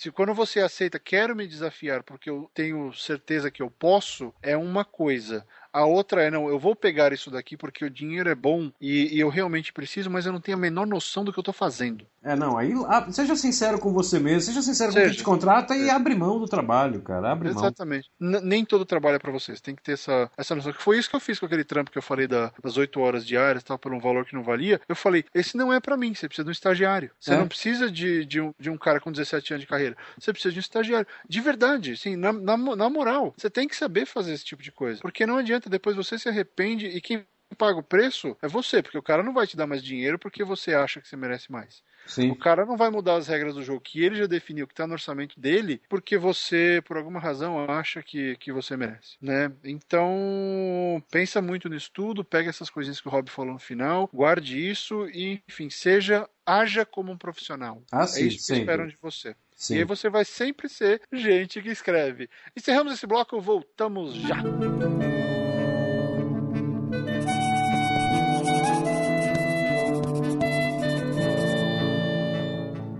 Bem, voltamos ao Gente que Escreve e nesse segundo bloco vamos invocar o nome do grande, do inesquecível, do maravilhoso e débil mental Chuck Palahniuk eu nunca sei se esse é o nome dele. Palatinuk, Palanuik, É, Chukuchuk. Esse cara, esse cara, ele tá pra literatura como o Kieslowski tá pro cinema, né? O cara da trilogia das cores. É, É, uma das é, coisas é- mais difíceis de falar e de escrever. É, E aí ele vira, ele é o. é, Então é mais fácil, ele é o cara do Clube da Luta. É, é, que é o nome dele, né? O nome dele é esse, É o cara do Clube da Luta. Todo Ué, mundo é fala isso. É que nem o, é que nem o Duncan Jones, que é filho do David Bowie, que dirigiu o Moon, né, o, o Lunar. O Twitter dele é Man Made Moon, né, o cara que fez o Lunar. É, é, eu já vi, pode crer. Ele assumiu, eu sigo ele, ele é muito, ele é muito divertido. Ele assumiu o fato de que ele é o cara que fez o Lunar. Acabou, velho. Não precisa de mais. E, né, quem sabe um pouco mais, ele é, o- ele é o Duncan Jones. Mas enfim, o Chuck Palachikuchukuki, ele fez um negócio interessante, escreveu um artigo, fazendo um desafio, Rob. Ele desafiou escritores, especialmente a galera literária, a mudar um hábito. E, e ele fala assim: primeiro você vai me odiar, depois você vai me amar pelo que eu vou te falar. E, e quando eu li esse artigo, eu me senti como o Mitch, né? Da, da edição anterior. Eu me senti como o Mitch quando ele falou que cada aula de. de cada estudo de literatura que eu faço, eu me sinto mais burro. Porque eu falei, puta merda, por que, que eu não pensei nisso antes? Né? Qual é qual é o desafio que o Chuck faz? Ele faz o seguinte: ele fala, "Vo- por seis meses você está proibido de escrever qualquer verbo de pensamento. O que são verbos de pensamento, Rob? Pensar, achar, entender, perceber, acreditar, Saber, querer, saber, motor, lembrar, imaginar, desejar. esse monte de coisa. São verbos que basicamente jogam pro leitor coisas que o personagem sabe ou sentiu sem que você explique o que é esse, esse conhecimento ou essa sensação. Então vamos dar um exemplo, né? Vamos dar um exemplo aqui. O texto está em inglês, ah, o link desse texto está em inglês e em português aí no site, porque a querida Aninha do Pausa para um Café traduziu esse texto e publicou no, no site dela. Então o, o- a versão traduzida vai estar aí no link para você poder ler e, e ver se você compartilha ou não da ideia. Mas é mais ou menos assim. Ah, Mariazinha odiava Joãozinho. Ele sabia disso. Ok. É uma frase justa, certo? Tá clara. Sim. Mariazinha odiava Joãozinho, Joãozinho e ele sabia disso. Tá Então, concisa? Tá concisa, tá direto. Transmite, tá mal escrita? Não. Não. Tá direto, ela, Ela passa tá- a é- mensagem cara, dela. É uma boa frase. Eu definiria uma frase eficiente. Sim, ela é é uma boa frase, certo? É uma Sim. boa frase. Se você escrever isso, ninguém vai te julgar. Ela está clara, ela transmite a sua história. Beleza. O desafio do Chuck, ele faz com que você tire o odiava e que você tire o sabia. Então, como é que você pega e, e transforma essa frase Mariazinha odiava Joãozinho e ele sabia disso em algo que agregue valor para a história em algo que deixe o seu texto mais, entre aspas, literário, fecha aspas, algo que envolva mais o leitor. O objetivo dele aqui é que você escreva melhor. Essa é uma boa frase? É uma boa frase. Como é que eu melhoro essa frase? Colocando mais informação e emoção. E sem ser infodump. Sem ser aquele negócio de eu vou, vou falar um monte, vou contar toda a história do Joãozinho e da Mariazinha. Sim. Então vamos, né, vamos exemplificar. E aí eu vou, eu vou dar esse exemplo, o Rob depois trabalha outro exemplo. É, então, Mariazinha odiava Joãozinho e ele sabia disso. Como é que você faz? Seria uma coisa assim, vai ser. Eu não escrevi, tá saindo de cabeça, vai parecer exagerado, mas é só para ilustrar o conceito. Então era assim. O ódio que Mariazinha sentia por Joãozinho desde os três anos de idade era algo como uma tempestade no topo do Himalaia. Era uma coisa poderosa, inconteste e gigantesca e que existe independente de você saber ou não. Joãozinho nunca duvidou disso. Alguma coisa desse tipo, entendeu?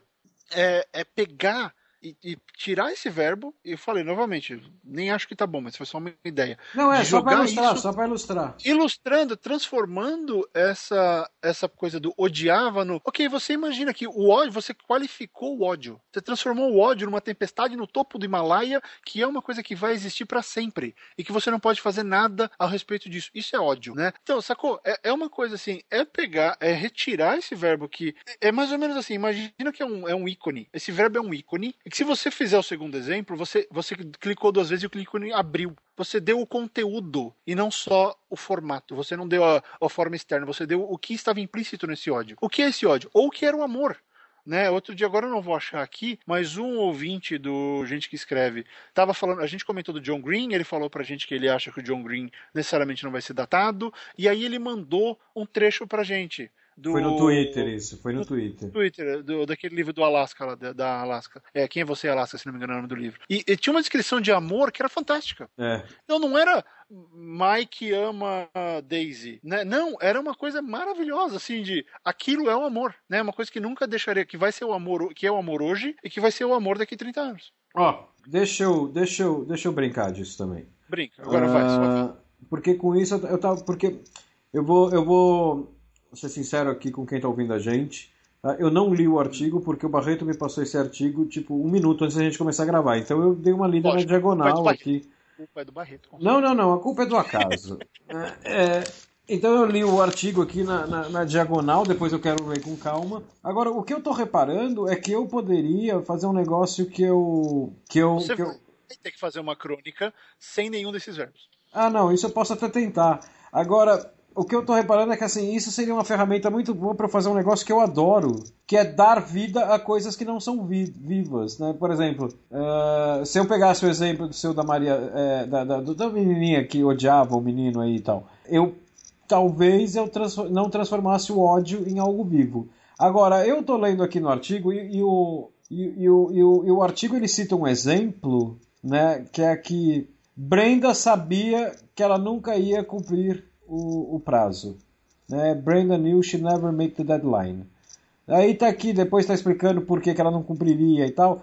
Cara, só essa frase aqui, que eu não sei se o resto do exemplo é, vai ter que ser alterado ou não, eu só quero brincar com essa frase, eu não sei se o resto do exemplo tem, tem no, believe, whatever. Aqui já daria para brincar que assim, Brenda sabia que ela. Brenda sabia que nunca iria cumprir o deadline.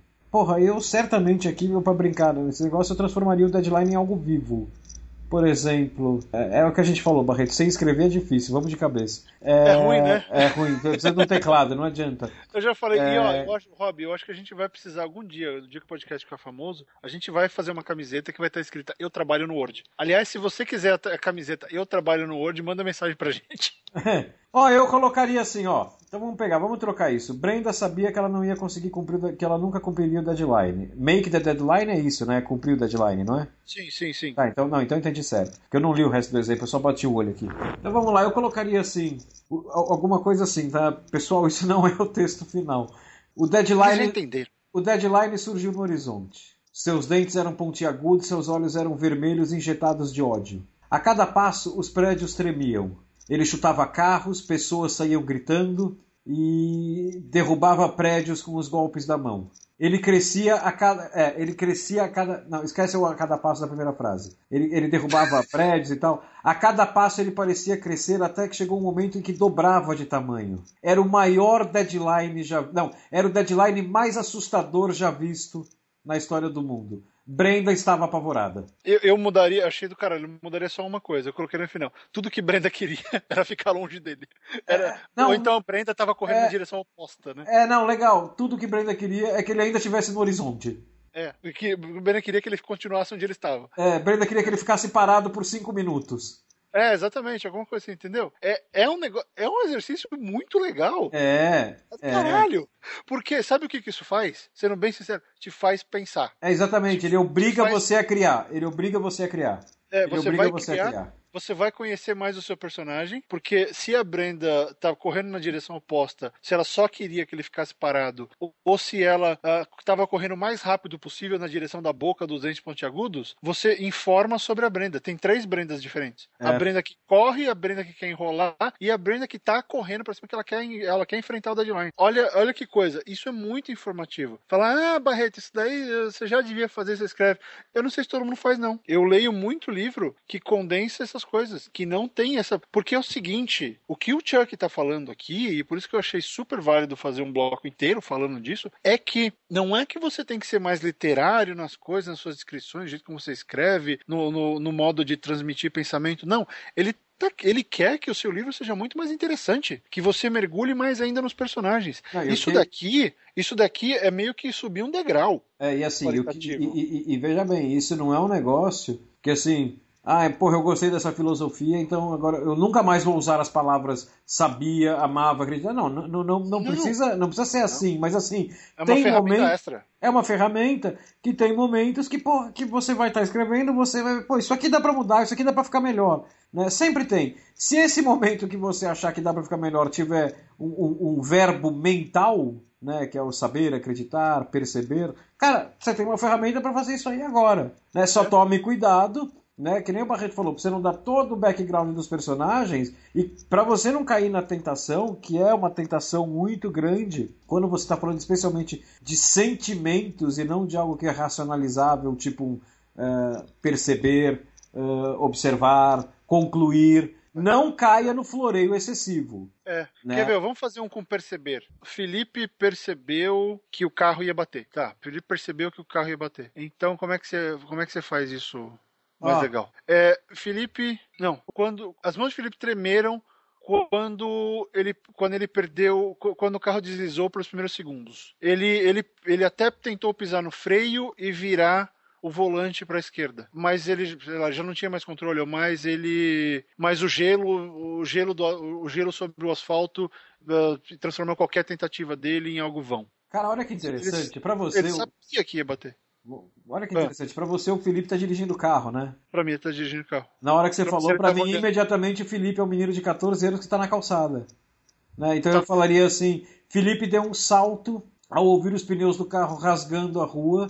E, e- É, Felipe deu um salto ao ouvir os pneus do carro rasgando a rua. Olhou para trás e viu o automóvel completamente sem controle e imediatamente.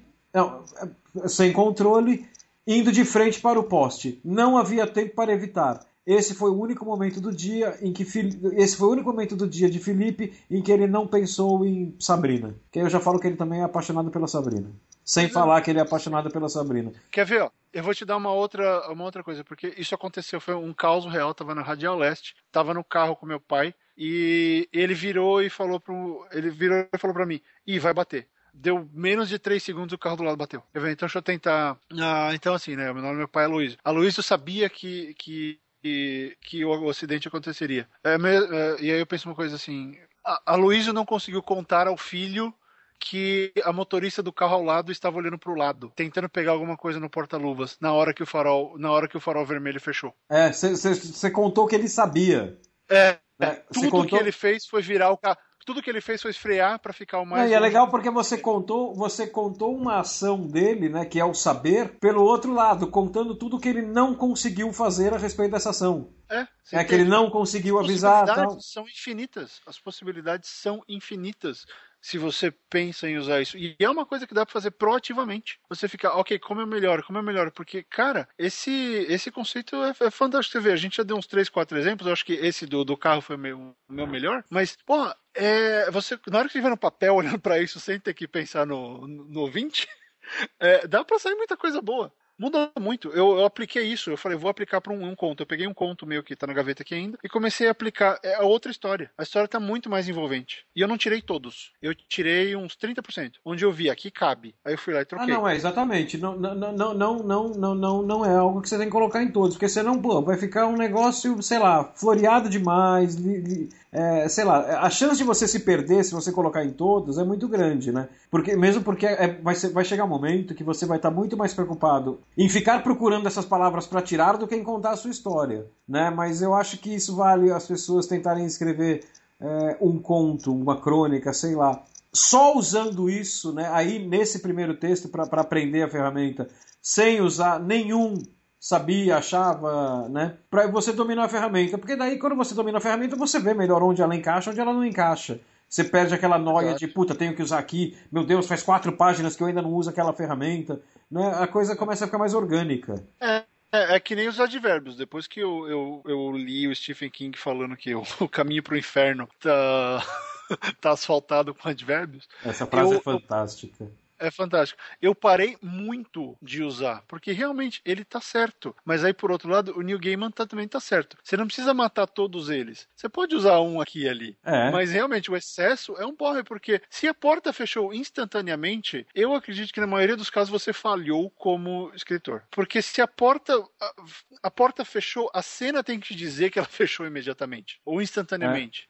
Sabe? É. Não, deu, não deu tempo nem de olhar pra trás e a porta tinha fechado. É, assim que ele passou pela porta, a porta fechou. A porta fechou assim que ele passou por ela. Tem vários, você não precisa ir pro instantaneamente, pro finalmente, pros mentes. Não, não, não necessariamente você precisa. Mas é legal, de vez em quando eles cabem. né? Então, nada, né, é sempre, acho que é, é- é o Ministério da, da Redação adverte. Use com moderação. Sim. Tudo, todas as Sim. técnicas. Se usar com moderação, você vai ser um, aos olhos do leitor e do editor, você vai ser um escritor muito mais versátil, um escritor muito mais, ah, do- você vai dominar muito mais a, a ferramenta narrativa. E eu Sim. sempre falo, eu tenho um aviso, eu sempre vou falar de ferramenta narrativa, da- a linguagem narrativa, porque eu não sou um grande, eu, eu não manjo pra caralho de gramática. Eu sei o suficiente.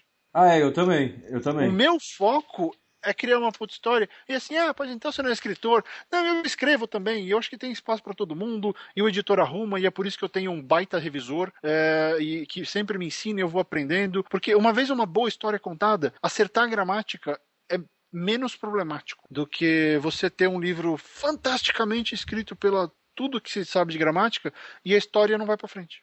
Ah, não, exatamente. Mas- Gra- gramática é um negócio que você. É muito mais fácil você arrumar a gramática do que você arrumar a história. Claro, eu não escrevo nós vai, mas eh, às vezes eu erro num um mais que perfeito no lugar errado, ah, coloco uma, sabe, alguma, alguma oração subordinada faltando alguma coisa. De vez em o Rob sabe, eu era tarado por vírgulas numa fase da minha vida. Sim. Tudo sim. era posto. Tudo. Aí eu, opa, tem que arrumar isso. Então, Você eu- parecia. A gente lia o seu texto em voz alta, parecia o William Shatner falando. Olá, Hello. você. I'm William Shatner. É, então assim, eu coloquei um pouco de verbo, de um pouco de vírgula demais na minha vida. Aí eu tirei. Então, é, eu sempre acho que a narrativa, ela, ela é o primeiro passo para você concluir a história e aí depois você passa arrumando, né? E você vai perceber essas coisas. Mas vira mexe, às vezes sai um, um verbo no lugar errado. Outro dia eu peguei um o verbo, eu escrevi no, no presente, não, tava no infinitivo e era passado. Aí, nossa, que absurdo que eu sou. Não, eu errei. Depois eu arrumo, né? É, eu já peguei texto meu que eu tô revisando que a frase tem, sei lá, a frase não, o parágrafo tem quatro verbos descrevendo a mesma, a mesma, a mesma passagem ali, não, o mesmo parágrafo, tem quatro verbos e um deles está no presente. Né? Todos É. os outros estão no passado e um está no presente. Cara, depois eu arrumo essa merda, é, depois eu arrumo. É, aliás, vamos aproveitar que a gente tá falando dessa lição aí do Chuck, vamos dar um desafio nosso. Pelo menos meu, se o Rob quiser dar um desafio do Rob, mas se ele não quiser, vale pelo programa. Eu te desafio a não usar mais ou usar um que por frase. Não, é muito, é muito. Tem frase que não precisa de quê, não. Então, não, assim, se, se, se precisar. Um, um que por parágrafo, se, se couber. Ou, ou então mate a porra do que. Isso é chamado de queísmo. Isso é um dos maiores. Ó, eu faço. Porque é a maior muleta que existe, cara. É um inferno, sabe? Fulano que jogava no time da escola, que também era não sei o quê, que gostava do. Para com isso! O que eu recebo de texto da galera que vem, ah, Barreto, manda ler pra mim e tal. Eu, eu não costumo ler. Mas a maioria, quando eu falo, tá bem, eu vou dar uma olhada. Tá cheio de quê? Cara, isso é infernal. Isso não é bom texto. Ninguém, nenhum texto cheio de que fica bom. Ponto. Esquece o que. Ele existe, ele é fundamental, mas só quando ele é necessário. Sabe? Evite o queísmo. Você não precisa falar, sabe? ah, eu vou. Eu vou falar para minha mãe que o meu pai disse que eu gosto de banana. Não, eu contei para contei para minha mãe, um, pois um, que, uh, que eu gosto de banana, de acordo com meu pai. Eu contei pra mamãe que, que o papai fala para todo mundo do meu gosto pela banana. Olha, você tira o quê? Tem um monte É, de não, jeito de tirar. Tem, muita, tem muito jeito, exatamente. Assim, ah, eu não tô conseguindo porque é muita ideia na mesma frase e tal, eu preciso de um que Quebra. Então divide em duas frases. Em três frases. É, vai ser muito mais fácil do que você ficar tentando tirar o último que ali que não tá rolando. Quebra isso aí, põe um ponto final aí. Sabe? Ó, ó, uh, Flávio era, era, o único, era o único sujeito que poderia resolver esse problema. Uh, tá, você quer tirar o quê?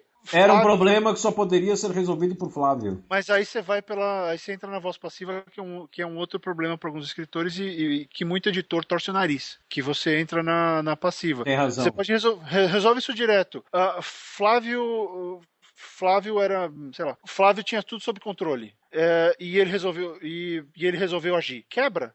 Muda, é o mesmo conceito. Flávio é o único cara que pode resolver o problema. Flávio era, é, era, era extremamente competente naquela área, sei lá. E então, e então ele, ele agiu. E então ele bateu o martelo. Bem, frasezinhas curtas às vezes também ajudam. São várias coisas para evitar, porque isso é o que o Rob falou é muleta. É muleta, é, um é muleta. inferno. E, e, nesse caso, se você. Desculpa sendo sincero, mas se você põe um monte de que no seu texto, o seu texto não tá bom. Um editor vai olhar e vai falar. A não ser que seja por uma razão estilística muito fantástica. Que o seu personagem só fale com o quê? Sim. Aí é outra história que nem naquele filme no, dos pinguins lá do, do Jim Carrey. Tem uma personagem que só fala com P. Tudo que ela fala tem P. Todas as, quase todas as palavras que a mulher fala tem P. Então é assim, ela precisa disso, então é o estilo dela, mas se tá na narração, na descrição, cara, esse, esse monte de P não funciona. De jeito nenhum. Tire, de que?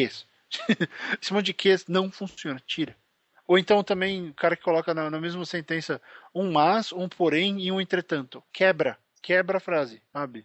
quebra. Enfim, coisas. Né? Vale por todo mundo, Rob? Você quer dar um desafio também? Tirar alguma coisa? Eu falo para tirar os quês. Uh, mas aí não é nenhum desafio, né? Aí você deu mais uma bronca barra dica. Né? Bom, sei lá, mas não, eu, não, não, vamos fazer aquele desafio. Não, vamos fazer aquele desafio. Então Porque um, seguinte. Um vamos... dia você falou para mim, um dia você falou para mim para eu parar de usar vírgula. Não, ou foi não, você ou Paulo não, Gustavo? Não. Um dos dois me, me, me, ameaçou de morte. Enfim, não, não, não lembro. É... O que eu tô falando é assim, é que o, o, desafio que eu tava pensando é aquele desafio que a gente joga uma ideia para eles escreverem. Ah, sim. Vamos fazer o seguinte, vamos fazer o seguinte, vamos fazer o seguinte. É. Vamos, vamos juntar isso aqui. Vamos... Ah, o meu desafio, prisão. Tá, escrevam um texto sobre prisão. Só que assim, esse texto não pode ter nenhuma palavra que. Será que alguém conhece? Consegue? Nenhuma palavra que. Um texto sobre prisão. Ok, boa, boa. E então vamos juntar. Não pode ter nenhum que e você só pode usar cinco verbos mentais, cinco verbos de pensamento. Se você quiser, não use nenhum. Se você não ah, não é, não é obrigado, não é vamos obrigado. Juntar, não é. passe de cinco. Não passe, não passe de, cinco. de cinco. Então vamos juntar nenhum que e só uh, no máximo cinco verbos de pensamento. O resto você tem que expor de outras maneiras mais legais. E o tema e é vamos, prisão. O tema é o prisão. Tema é prisão. É, e é, é, importante falar uma coisa aqui, que esse tema é o seguinte, é, essa questão que o Chuck falou, é diferente do show don't tell, que todo mundo usa, né, que sai dos roteiros, que é o mostre, não, não conte. Sim. Porque isso você não está necessariamente mostrando, não está mostrando, você está explicando de outro modo. Você está mergulhando no personagem. Você está ilustrando, praticamente. É, que é, porque assim, o show don't tell é o seguinte, ele estava com fome. Isso é tell. Ele estava com fome. Porque como é que você vai fazer isso num filme? Como é que você vai mostrar que o Nicolas Cage está com fome? Você vai fazer ele abrir a geladeira, pegar um punhado de algo e enfiar na boca, né? Enfiar na boca ou ficar puto porque não tem nada na geladeira. Sim. Dar uma de Alf e começar a correr atrás do gato. É. Né? Falando, Willy, cadê o gato? Hum você tem que mostrar. Isso é o show don't tell. É porque você está mostrando em vez de, de, de dizer para alguém o que está acontecendo. Esse esquema que o, que o Chuck fala é, vai além disso porque você não, você não está apenas mostrando, você está justificando o uso daquele verbo. Você está justificando o sentimento do seu personagem. Pode parecer sutil, mas é diferente. É, na verdade ele não. É se, é, né, se a gente pegar pelo show Don't Tell, ele é quase um tell de forma rica, né? Conte de forma mais rica do que você está acostumado a falar. É, e eu acho que assim, ele está querendo dizer isso, uma coisa pra gente, porque esse desafio é pra gente também. Né? Claro. Né? É uma lição nova para mim. Ele está falando assim pra gente: escreva melhor. Seja melhor do que você é nesse instante, depois Sim. que você lê esse artigo. Sim. Então, é um desafio não só para fazer isso, mas como para melhorar nossa escrita. Então, esse é um dos melhores desafios de todos, porque a gente só tem a ganhar. E é isso, encerramos o programa de hoje? Que? Oi? Não, era só para jogar um quê aqui para te sei, sacanear. Eu sei. Eu sei. Encerramos. Eu tava esperando já desde a hora que você falou do desafio. Eu fiquei esperando, putz, eu vou ficar quieto aqui até a hora que ele falar hobby só pra eu devolver. Que? Mas bobagem minha. Eu sei que o Rob não gosta de mim, aí os dois. É. Juntou as duas coisas. Uh, não, encerramos. Vamos agradecer, é, vamos agradecer, então, né, o pessoal que está aceitando os desafios. Já tem bastante conto publicado lá nos comentários das últimas duas edições, está bem legal. Obrigado, pessoal. Uh, tem umas coisas bem legais. Nós vamos comentar cada um deles diretamente lá no, nos comentários mesmo, senão o programa inteiro vai virar um programa de, de, de análise literária. A gente comenta para cada um de vocês lá. Só lembrando que nós estamos presentes nas redes sociais. Eu estou no arroba SOS Hollywood, a mesma coisa no Facebook. Eu estou no arroba Rob Gordon underline SP. O Facebook é quase igual, só não tem o underline, é Rob Gordon SP tudo junto. Tá, de qualquer forma, todos os links estão aí então, na, na descrição na postagem desse... do podcast. Exato, e também queria uh, fazer um pedido para vocês rapidinho, só que um pedido que vocês ajudem a gente a divulgar o podcast. Uh, se ainda não assinou, assine o, o feed no iTunes. Nós já estamos em, em 53 lugar, Rob. Olha né? só. Só que coisa, com um pouquinho mais de um mês de vida, o podcast indo super bem. Então ajude, divulgue, assine lá o feed, passe para os amigos, ajuda no, no Twitter, no, no Facebook, porque é muito importante que a gente consiga transmitir essa informação para mais gente. Todo mundo que descobre está ficando super empolgado, então para a gente é importante que o, né, que o podcast chegue a um maior número de pessoas para que a mensagem se espalhe. Então, se vocês puderem ajudar, a gente agradece bastante, mas não, não se esqueça, assine o feed, tá? É, é bem importante para a gente. Tá legal? É isso aí. Obrigado a todos e nós nos falamos na semana que vem. Forte abraço, pessoal. Tchau, tchau. Tchau, tchau. Continue escrevendo.